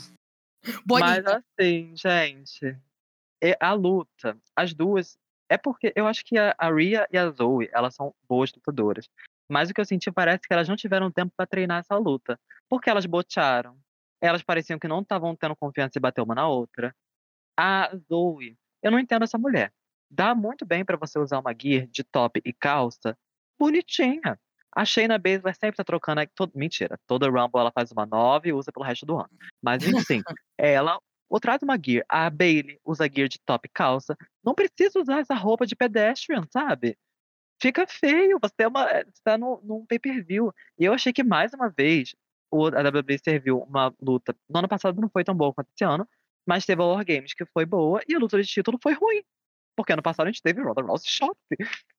Mas mesmo assim, gente, a, eu acho que a Rhea, ela tem um star power muito bom. Mas eu acho que a Zoe não estava pronta para essa oportunidade. E para mim, a Zoe é uma coisa meio Brock Lesnar das ideias. Ela não funciona sem manager. Ela precisa de alguém ali. Porque quando ela tava com a Trish, a gente engolia ela com, com farinha. Mas agora tá meio difícil. E assim, teve muitos bots na luta. Muitos não, né? Vamos, não vamos humilhar elas. Teve alguns bots. Por exemplo, teve uma hora que a, parecia que a Rhea ia fazer um chokeslam na, na Zoe, mas ela tava na posição ao contrário. E aí eu achei que a Zoe ia reverter, mas ela caiu no chão, ninguém vendeu o golpe. É o que eu falei, parecia que elas não estavam. Elas não estavam familiarizadas uma com a outra. E eu senti que eles só escolheram a Zoe porque o spot dela no Crown Jewel teve um, um hitzinho no Twitter, que ela correu e caiu em cima do cameraman. Se não fosse isso, a Natália, eu acho que a Natália tinha ganhado a Battle Royale de novo. Porque, sei lá, é, a Bolt ganha a oportunidade. O reinado da Rhea tá muito morno, porque eu acho que a, tipo, o principal foco deles não é. A Rhea é só mais uma no Judgment Day pra eles. Então ela tá ali só pra ajudar. Ela perde muito tempo com os machos dela. E assim, e se eu tivesse bucando, por exemplo, eu daria uma gimmick mais interessante. Tipo, podia homenagear, sei lá, a Victoria. Como a Rhea é uma campeã tão dominante, ela podia ter uma gimmick tipo da Victoria de lista, sabe? Eu vou derrotar todas as mulheres do Raw. Ela podia Essa ter uma coisa mais marcante. icônica. O cabelo da É. Vitória nessa época era icônico também. Ela, ela tinha que ter uma coisa mais marcante, sim. Mas a coisa marcante dela é ser a mami do Dominique. Não, não, não- tipo, você olha esse reinado dela e você- não é interessante. Não, não tem nada que faz você querer ver o Raw. Até porque Liv Morgan tá mais no Raw, só tem Raquel, Rhea, você não quer ver isso. Então, assim, eu achei que a luta não foi. O conjunto da obra não foi bom. Teve alguns spots que foram bons. A Rhea vendeu um chute da Zoe Stark muito lindamente. O final também achei que foi bom. Tipo, o final, não que foi bom, mas, tipo, a Rhea fazendo Riptide, né? Foi bom Mas, porque assim, acabou, né, amigo? É, e confesso, fui assistir a luta hoje, me deu um soninho, mas tudo bem, a gente releva. Ai, gente, foi, foi complicado, mas eu concordo com você, amigo. Tipo, é, eu acho que a Rhea, ela serve muito. Eu gosto muito dela com, com os buffs ali. É, porque ela é muito carismática, ela tem, tipo, chance de fazer promos com lutadores que, tipo, são incríveis. Tipo, a promo dela contra. A promo dela com o Orton ontem foi incrível, sabe? O jeito que ela persegue o Rei Mistério. Poxa, o Rei Mistério é uma lenda, sabe? Então, tipo, ela serve demais. Só que você vê ela com o cinturão da divisão feminina, você fica tipo, ok. Você é a Mami, você é a cabeça do My Stable, você tá brilhando. E a divisão feminina? Não vai defender esse belt, não, não vai ter uma field aí, não, não vai fazer nada, não. Tipo, fica E na luta ela teve coragem de gritar pra Zoe Stark: This is my division, you're nothing. Ela teve coragem de falar que a divisão era dela. Ela pegou uma faca desse tamanho. e falou. Rhea Ripley, você pegou uma faca desse tamanho na Zoe Stark, Rhea Ripley. Ai, gente, eu adoro esse meme, ele é muito bom. Mas, sério, não faz o menor sentido, não faz o menor sentido, sabe? Porque ela é super dominante do Raw. Aí na divisão feminina, sabe aquele meme do cachorro que é fortão e depois chega e tá o cachorrinho pequenininho, fofinho? É a Rhea, é a Rhea na divisão, sabe? Poxa. E, tipo assim, se eles querem, se eles querem, tipo, fazer ela estar no meio dos caras assim, gente, a Rhea tem dois metros de altura, bota ela pra lutar contra alguém. Con- É, tem um monte de homem baixinho lá que ela podia meter a porrada. Ela bateu, eu não lembro o nome dele, que eu, eu Ira só vejo ele pelo. É, que eu só vejo ele pelo jogo, assim, eu pulo ele. Mas assim, ela lutou contra ele e ela conseguiu levar bem a luta. Se ela, ela é essa powerhouse tudo, e querem meter ela no meio dos machos, bota ela pra brigar com eles. Todo, todo segmento ela fica batendo na cara assim, me bate, me bate, ninguém bate nela, sai na porrada. Eu, eu acho que ela entregou muito naquela inter- intergender, inclusive. E tá todo mundo torcendo pra ela tomar um RKO do Orton, né? O povo apoiando aí a, a violência doméstica, aquelas, né? Alô, Maria da Alô, Penha. Maria da. Penha. Eita! Se a, Na- se a Nia Jax já levou, a Rhea também pode. Nossa, eu acho icônica aquela participação da Nia Jax na Rumble dos Boffs. Eu acho icônica. Eu acho que é uma das poucas coisas que eu gosto, assim, na, na carreira da Nia Jax, mas essa daí é uma delas. Então, gente, é... esse pay-per-view, ele teve muitas surpresas ali nos últimos cinco segundos. É, foi um pay-per-view muito marcante pelo retorno do CM Punk.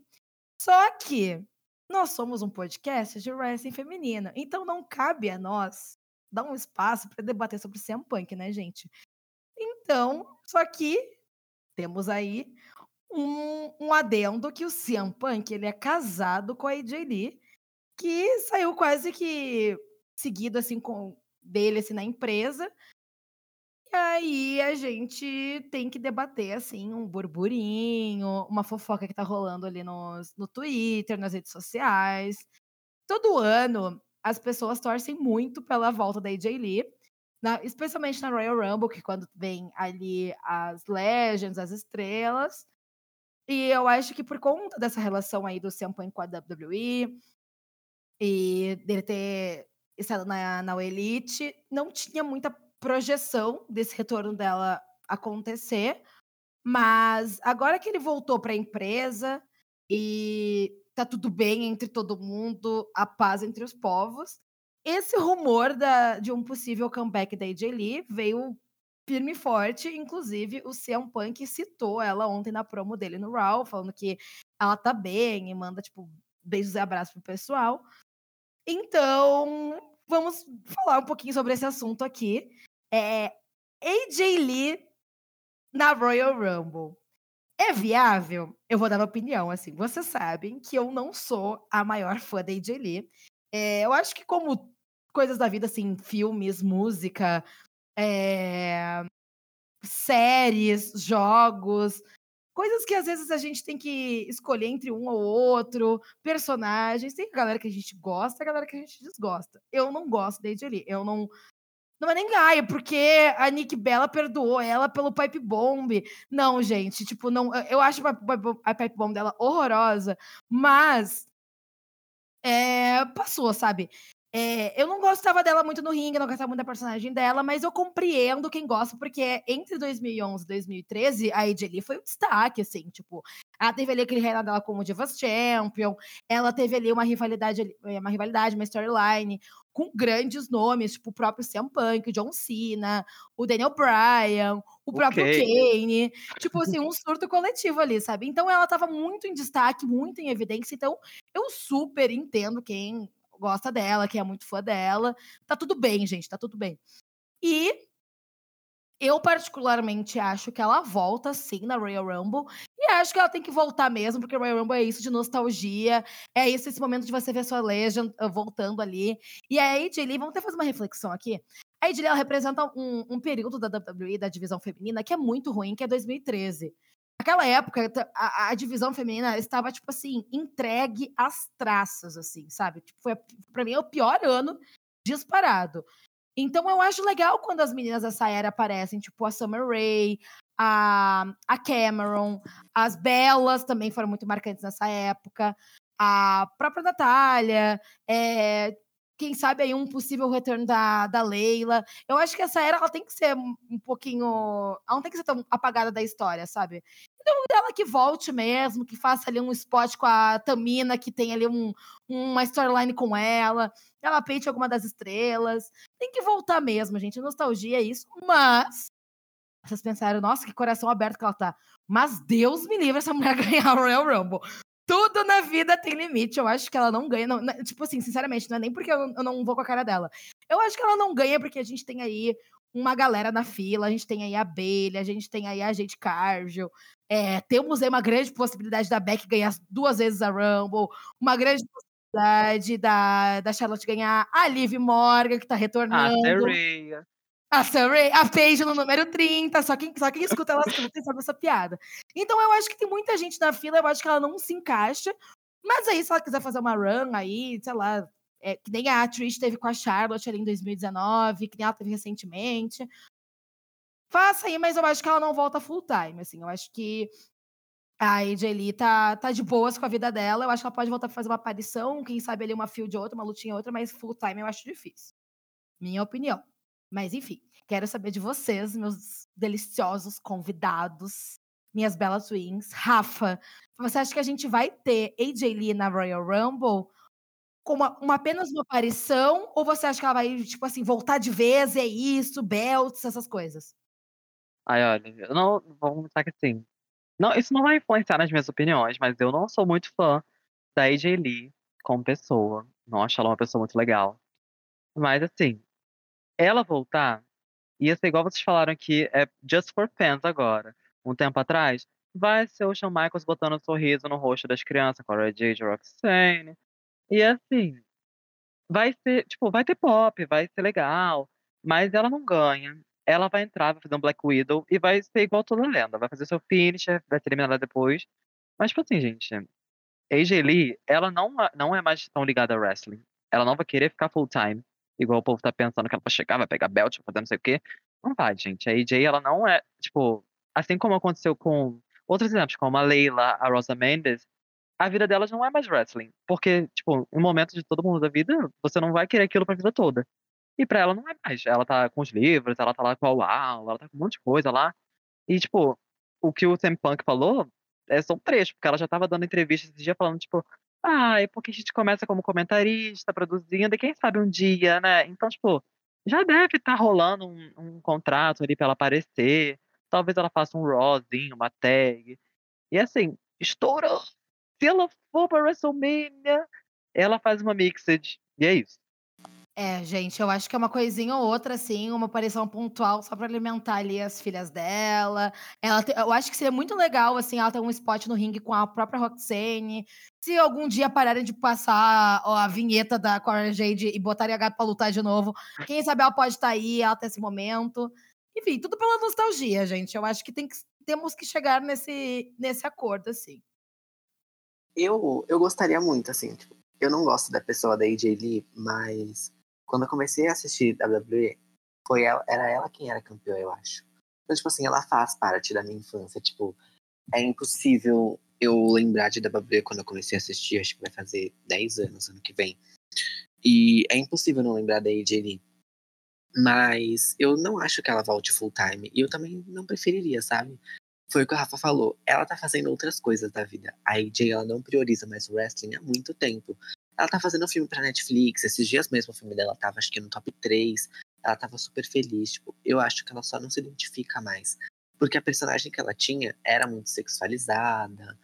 Era, se a gente parar pra pensar, é até um pouco problemático. Tipo, como ela se infantilizava, mas ela era sexualizada, sabe? Tipo, umas coisas assim.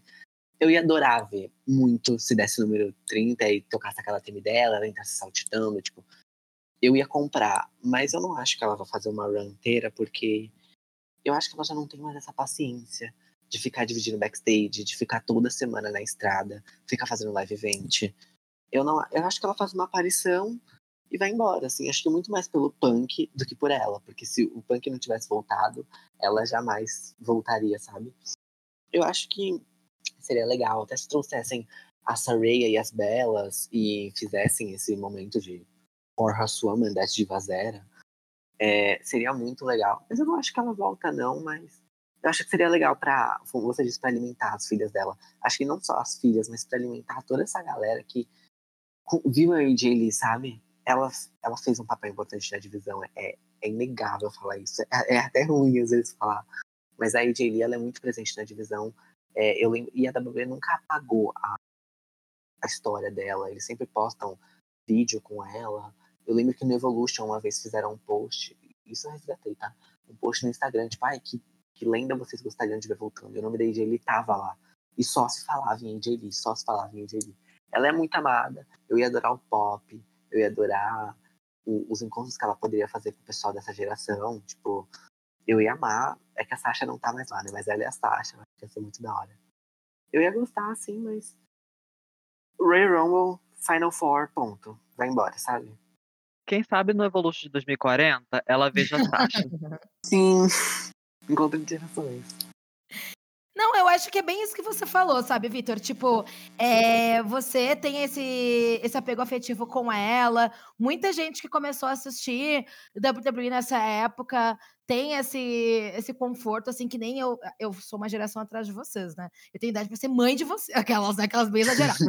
Tipo, eu sou, uma, eu sou uma geração antes de vocês. Então, o meu. O, a, a, a, meu, meu apego afetivo é, tipo, assim, a Melina, a Mickey, a Michelle, a própria Beth Phoenix. Então essa galera da minha geração, mas a geração de vocês aí é Jay Lee, a Caitlyn. Muita gente considera a luta da Caitlyn e da Jay Lee no Payback de 2013 um clássico, por conta dessa memória afetiva, sabe? E tá tudo bem, gente, vocês gostarem dessa luta, e tá tudo bem vocês gostarem da AJ Lee, tá tudo bem vocês gostarem da Kate, vocês gostarem de toda essa galera aí. Eu acho que ela foi bem significativa até pela participação dela no, no Meia Event, com os baixos. É, ela, tipo, tava ali toda semana, teve também aquela run dela como general manager. Ela foi pra WrestleMania também, que foi a última aparição dela.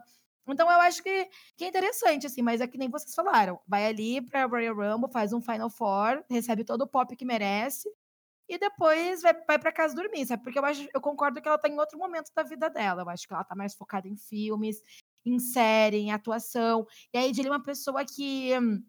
Ela sofreu muito por conta da saúde mental dela. Então, agora, pelo, obviamente, a gente nunca sabe que quem é você atrás dos stories, né? É, mas, tipo, pelo que ela tá refletindo, ela tá refletindo uma vibe muito mais suave, assim. Ela já falou em algumas entrevistas o livro dela que ela não se sentia tão confortável estando ali no topo, até por essa super sexualização da personagem dela. É... Enfim, eu acho que tem que voltar mesmo, fazer esse, esse momento aí com os fãs, até pra não ficar repetindo Legend também. E é isso, gente. Tipo, vai lá, tem seu momento de glória, mas não consigo ver ela fazendo um, uma run, sabe? Até porque fica um pouco repetitivo, né? Tipo, todo ano a gente vê Beth Phoenix, me chama Cool, Molly Holly. É sempre elas. Ou Trish Lita. Seria legal ver, tipo. Eu, eu sonho muito em ver a Marisa, porque eu acho que ia ser incrível. A AJ ia levantar muito pop. A Ivy Torres, que foi DLC no jogo meu agora. Eu sonho! Acredito, eu, eu, meu sonho, amigo. Eu acredito que ou ela vai ser Hall of Famer ou ela vai participar da Rumble. Porque geralmente, quando é DLC no jogo, acontece uma das duas coisas. Ou as duas. E eu torço muito por elas, por, por novas Legends, né? Porque geralmente é o que muita gente fala no wrestling, né? É sempre Trish Lita, Trish Lita, e ninguém lembra das outras pessoas. Mas teve muitas outras pessoas ali. Quando a Victoria participou, foi uma coisa emocionante, porque era uma Legend que muita gente queria e que eles não davam luz, eles apagavam. Então é muito, muito legal ver outras pessoas voltando. A AJ, ela atuou num filme, é, fazendo um papel de uma lutadora, assim, e já alimentou um pouco dos fãs. Então, acho que, assim, isso já pode servir um pouquinho ela aparecer na Rumble e ponto. E eu também acho que ela nem se encaixaria nessa divisão de hoje. Tipo, hoje tem muita gente na divisão. O roster tá lotado. E dá espaço para mais alguém para sei lá. Obviamente iam tirar de evidência várias outras meninas. Então, tipo assim, tem muita gente. Não acho que ela se encaixaria nessa divisão de hoje. Eu acho que o tempo dela já foi. E é isso, sabe? É, tem que aceitar, gente. São tempos e tempos. Tipo, eu sou muito fã das belas, mas eu entendo que não dá para elas voltarem agora, porque, primeiro, pelo pescoço que bela, mas também porque elas não se encaixariam nessa divisão de hoje. As pessoas precisam aceitar, gente, que o tempo passa. Então. e tá tudo bem. Tá tudo bem. Então, assim... E eu assim sinto que elas vêm de uma época muito diferente de treinamento. Então isso muda muito como elas, elas reagem com as outras meninas em ringue para não dizer que eu tô só defendendo as minhas bonitas. Por exemplo, a Brie, ela não tava pronta no, pro retorno de 2018. Ela não tava pronta. Tanto que colocaram ela pra lutar com a Reese. Porque ela não tava pronta. E isso é, dá pra ver em muitas Legends. Não todas, porque, por exemplo, a Beth Phoenix, ela se prepara muito antes das lutas e ela consegue super acompanhar o ritmo das mais novinhas. Mas não são todas, sabe? Ninguém é igual ao outro. Mas é isso, né, gente? Tipo, é...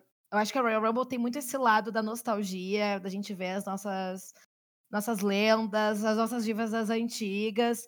E não precisa ser necessariamente uma super Hall of Fame. Tipo, uma lutadora que eu ia amar se fizesse um Forbidden Door e se ia ser a Gayle King. Eu ia amar se ela participasse de uma Royal Rumble, sabe? A Jazz é uma que eu queria muito ver numa Rumble também. Enfim, tem muita gente na história que foi apagada, assim, que eles podem trazer de volta, sabe? Então eu acho que, que nem eu mencionei ali, vou até retomar. A AJ ela teve o azar de fazer parte de um período muito ruim ali do wrestling. Foi uma época que a, muita gente saiu, as próprias Belas saíram uma época, a Maryse, a Kelly Kelly, a Beth Phoenix, é, a própria Melina esse a, a, a Michelle McCool, esse 2012 para baixo, assim, teve saída de nomes muito grandes, numa época que a WWE não, não, não fazia mais questão das meninas, sabe? Então ela teve que, que, que rolar. Então, gente, é, já direcionando aí pro fim do episódio, é, no Twitter, se você não segue, arroba elas que lutem pode. Eu pedi para vocês deixarem ali o feedback de vocês sobre a War Games. É... E vou ler aqui alguns comentários. Começando pelo Cal. Manda um beijo. Um beijo, Cal. Gostei Um beijo, muito da Cal luta. Um beijo. O único, Um beijo, único integrante do fã-clube da, da JC Jane. Amigo, você é resistência. Não mexa com nós, Jesse Jenners. Nós somos seis pessoas. São quantas? Seis. Eu acho. Que é um em cada estado. Gente, cresceu então. Mas enfim. é, Ele falou: gostei muito da luta, mas gostei muito da luta. Acho que esse War Games conseguiu entregar muita qualidade e momentos realmente espetaculares. Vemos de War Games que não trouxeram essa, essa magnitude, ter esse sentimento de volta é ótimo para a divisão. Dito isso, queria Damage Control vencendo. Todos nós, amigo. A nossa outra diva, a Mari, que comentou. um- Antes, antes disso, um beijo, Mari.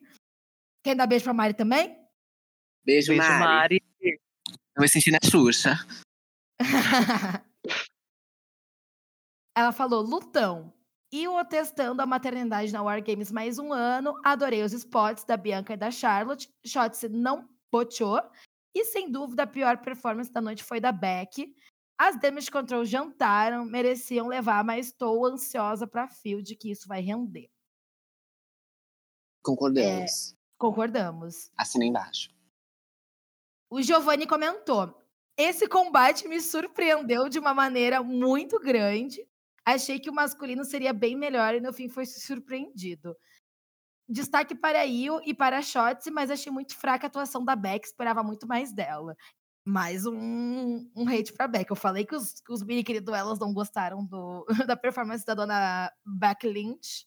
Alô, Becky Mas eu Lynch. concordo com o Divo da luta ter surpreendido, porque se você caçar meus tweets, eu falei assim: nossa, tô com expectativa baixa pra essa luta, né? Quebrei a cara. E quem tava no Space, Tava viu gongando, falei, né, amigo?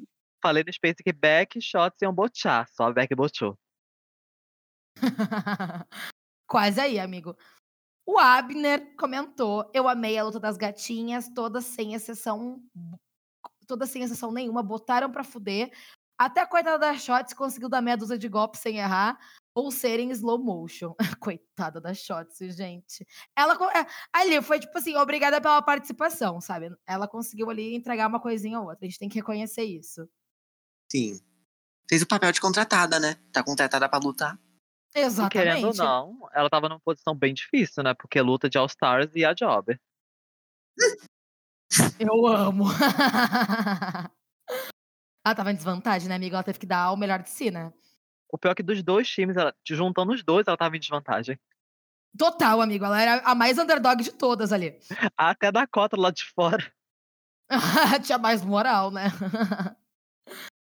o nosso Onitter, Will, comentou que a luta foi muito boa. Damage Control mais uma vez injustiçada. Final horrível, com mais um spot forçado da Beck. Ninguém aguenta mais essa mulher. É, gente, a nossa tropinha tá nervosa com a dona Beck Lynch. Mas poderia ter Ai, sido amigo pior. Anitta. Poderia ter sido um um leg, você. poderia ter sido um leg drop na mesa. Ia ter sido pior. Mas foi o menos menos Slam. Eu e o Will, a gente só divide a Fave da Anitta mesmo, que a gente vive discordando. Eu não, eu não acho que a Becky Lynch esteja sendo assim tão. Assim, foi horrível ela ter pinado a luta. Mas eu não acho que ela seja tão forçada assim. Gente, ela fez um reinado legal pelo NXT, vamos reconhecer. Ai, no reinado dela do Raw, ela tava bem, preguiço... bem mais preguiçosa que agora. Amigo, dois anos, vamos viver. Vai viver. Mulher. Amigo, dois O, o anos. do Raw, dia- qual foi o do Raw dela? Gente, quando é que a Beck foi Foi quando ela perdeu pra Bianca na WrestleMania 2022. Que ele não era o SmackDown. Era... É porque ela trocou com a Charlotte. Lembra? Deu todo aquele. Gente, 2020, 2021, por causa da pandemia, pra mim, eu acho que é um ano só. Então eu confundo muitas coisas. Mas é real mesmo. Ah, eu achei que depois que foi aquele fiasco do, do SummerSlam de 2021, é, ela conseguiu entregar lutas bem boas ali no Extreme Rules, até no próprio Crown Jewel, a luta dela icônica contra a, a Sasha no SmackDown. Mas aí depois até a WrestleMania deu uma, deu uma decaída. A Day mesmo. One da Liv foi muito boa. Muito boa. Eu Essa gosto bastante dessa. Acho boa, essa luta- muito boa. Essa luta, essa luta me Ah, magoou. Aquela luta esperando- delas no 9 de, no- 9 de dezembro, que, é, que foi a mesma data de Trish vs Zita, aquela luta foi muito boa. Deixa eu ver aqui mais um comentário dos nossos mini queridos. O Murilo comentou: adorei a luta, destaque para a Shots, que surpreendeu demais. Zero momentos ruins. Não gostei muito da entrega da Beck e da Bailey, porque achei que deveriam entregar mais. Achei péssimo a Beck ter feito a contagem. Eu acho que criamos muitas expectativas para algo rolar e nada rolou. É, gente, quem ouviu nossos spaces, a gente.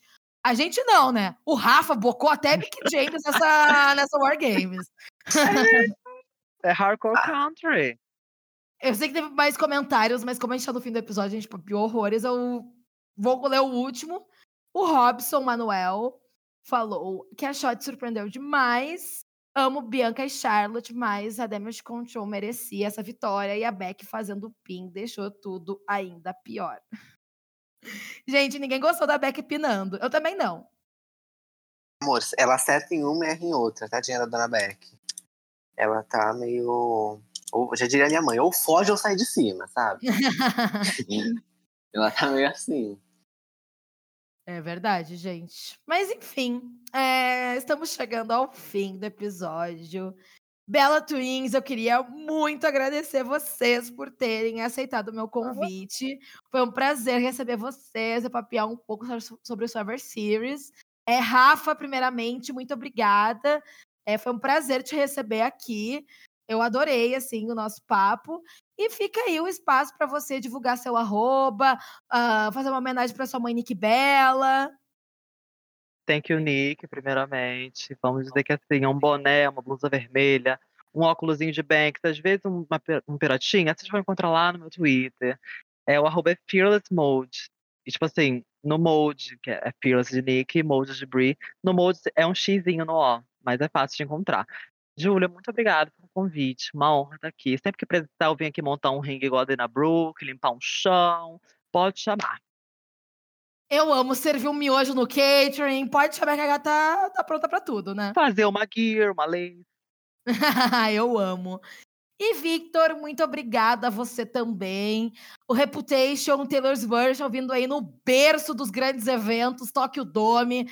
Tá ansioso, amigo? É, muito obrigada. Foi um prazer te receber aqui também. Já deixa aí seu arroba.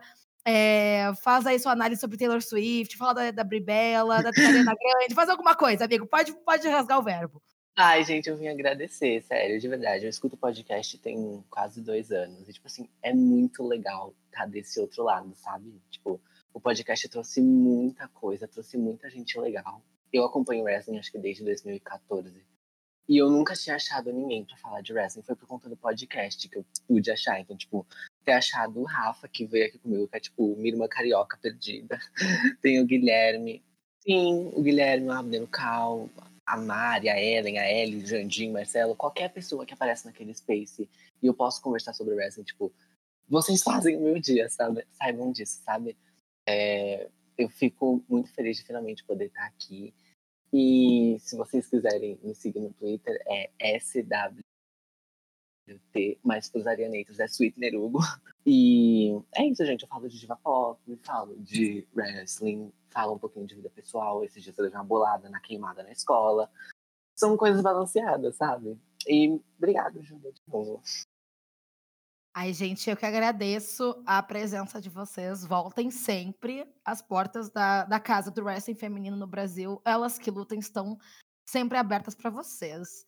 Você aí de casa, siga Elas Que Lutem, pode no Twitter e arroba Elas podcast no Instagram. O nosso próximo episódio é o último do ano. E depois, férias coletivas para mim, pro editor Lequinho, pra designer Bruna, pro meu freelancer Felipe Fernandes. Tom, às vezes, que vem aqui fazer uma participação, vai todo mundo entrar de férias. E aí, Voltar ano no que Big, vem-? Amo! e aí, ano que vem a gente já começa ali na nossa loucura de Royal Rumble, que vai vir muita coisa legal aí pra gente fazer junto. E é isso. Beijo grande e até mais. Tchau! Tchau.